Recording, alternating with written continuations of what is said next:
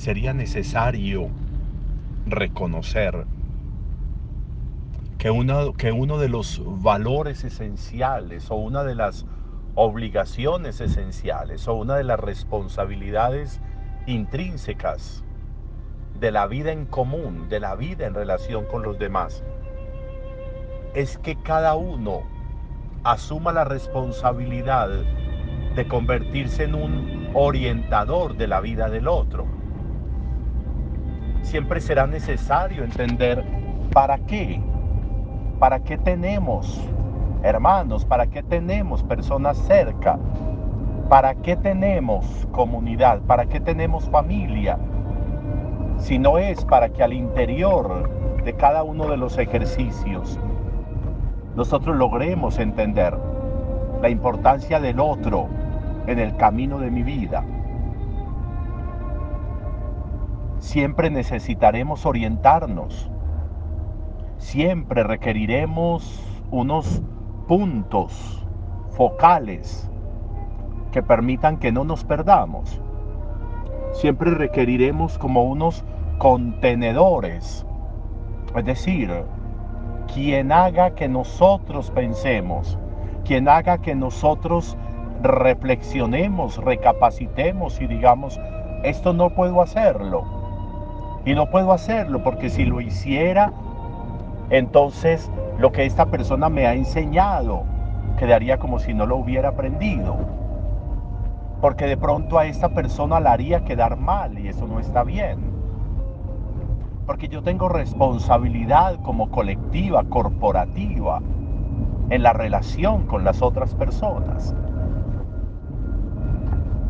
Para eso estamos y para eso nos acompañamos y para eso caminamos juntos, para ser unos a otros orientadores, guías en el camino.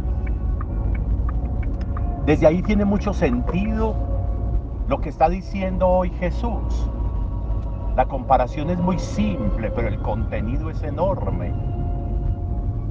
No se enciende una lámpara para taparla. No se enciende una lámpara para meterla debajo de la cama. No.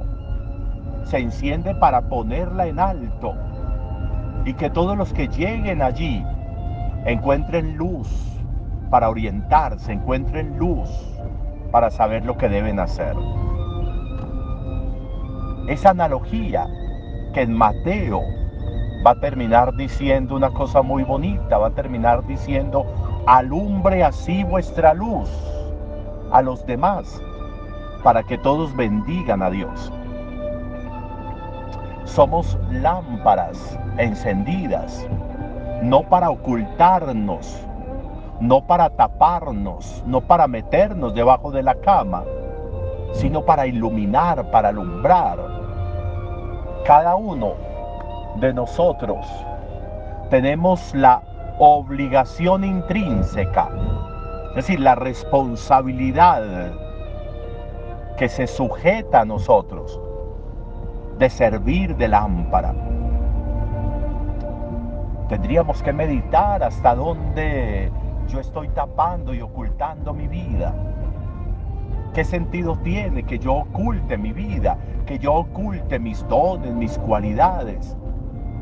¿Qué sentido tiene que de pronto yo no sea frente a los demás un referente de vida valioso? ¿Qué sentido tiene el anonimato si la comunidad se va a privar de mi presencia? ¿Qué sentido tiene que yo prive a los demás de una oportunidad importante de reflexión en un momento dado? Soy lámpara y soy lámpara para estar en alto. La vida mía está para la altura, hemos dicho muchas veces. La vida mía está para que sirva de orientadora y por eso la altura es esencial, el crecimiento es esencial. ¿Qué tanto valor le doy yo a mi vida en la relación con los otros? ¿Qué tanta importancia le doy yo a mi vida en eso de ser una lámpara encendida?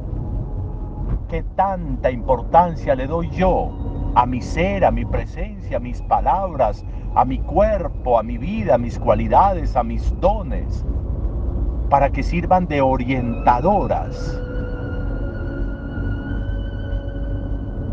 Qué bueno que nosotros pudiéramos hoy reflexionar en eso y hacer como una composición del lugar, imaginarnos, vernos como esa lámpara que en alto sirve para orientar, para iluminar, para guiar, para que si aparece algo, una duda, una confusión, la otra persona no se pierda y que al verme a mí se reoriente, se reubique. Qué responsabilidad tan grande, pero qué importancia tan enorme para la vida de los demás. Un buen día para todos.